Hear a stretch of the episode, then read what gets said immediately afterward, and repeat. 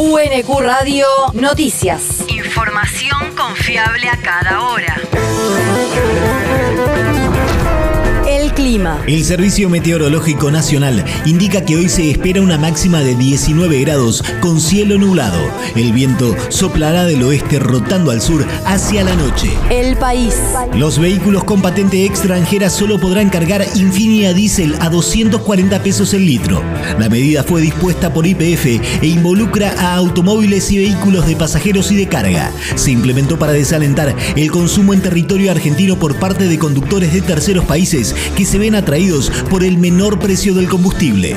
Desde la empresa petrolera explicaron que si bien la decisión se comenzó a implementar ayer, su total vigencia se extenderá gradualmente durante los próximos días porque hay que adecuar cada estación de servicio al precio dual. La región. Las mujeres lideraron la recuperación del empleo en la provincia.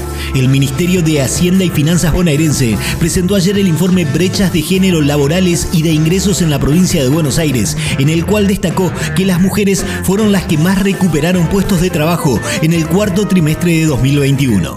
El informe también da cuenta de que el ingreso por la ocupación principal de las mujeres fue un 27% inferior en promedio al de los varones, una diferencia menor a la que se había registrado en el mismo periodo de 2020 y 2019. El territorio. Construcción de centros tecnológicos en Quilmes. La intendenta Mayra Mendoza participó del acto que encabezó el gobernador de la provincia de Buenos Aires, Axel Kisilov, junto al ministro de Ciencia, Tecnología e Innovación de la Nación, Daniel Filmus, en el que se suscribieron convenios de cooperación destinados a fortalecer las capacidades de investigación científica y desarrollo tecnológico de la provincia de Buenos Aires. La región cuenta con más del 30% de la inversión pública y privada en investigación y desarrollo que se lleva a cabo en la Argentina. El mundo. Cafiero condenó la injerencia de la OEA y la imposición de bloqueos. Al intervenir en la reunión de ministros de Relaciones Exteriores de la Cumbre de las Américas, el canciller argentino afirmó que si las instituciones que están llamadas a promover la integración,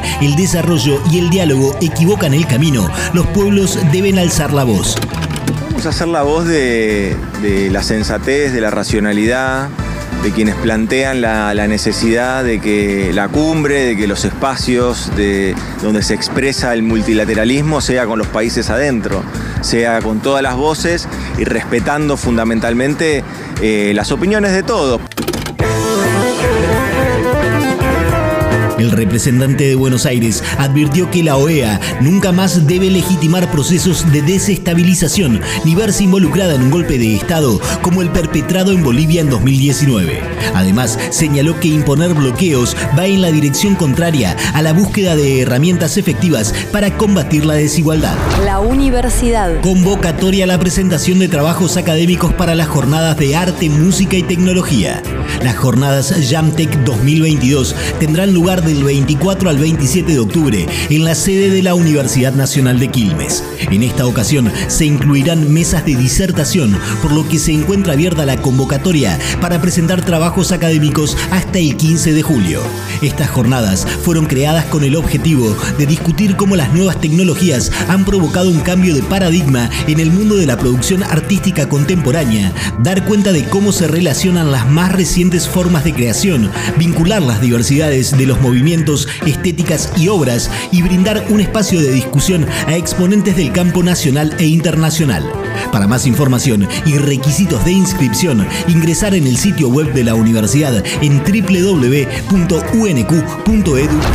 El deporte. UEFA y Conmebol confirman la fecha de la finalísima de futsal. Los campeones de la Eurocopa de Fútbol Sala de la UEFA 2022, Portugal, y el tercer clasificado España, disputarán una Final Four con Argentina, campeona de la Conmebol Copa América de Futsal 2022, y Paraguay, subcampeona, en el Movistar Arena de Buenos Aires entre el 16 y el 18 de septiembre de 2022, confirmó la UEFA a través de un comunicado. Además, informaron que en 2023 se realizará este mismo certamen con las selecciones mayores del fútbol femenino.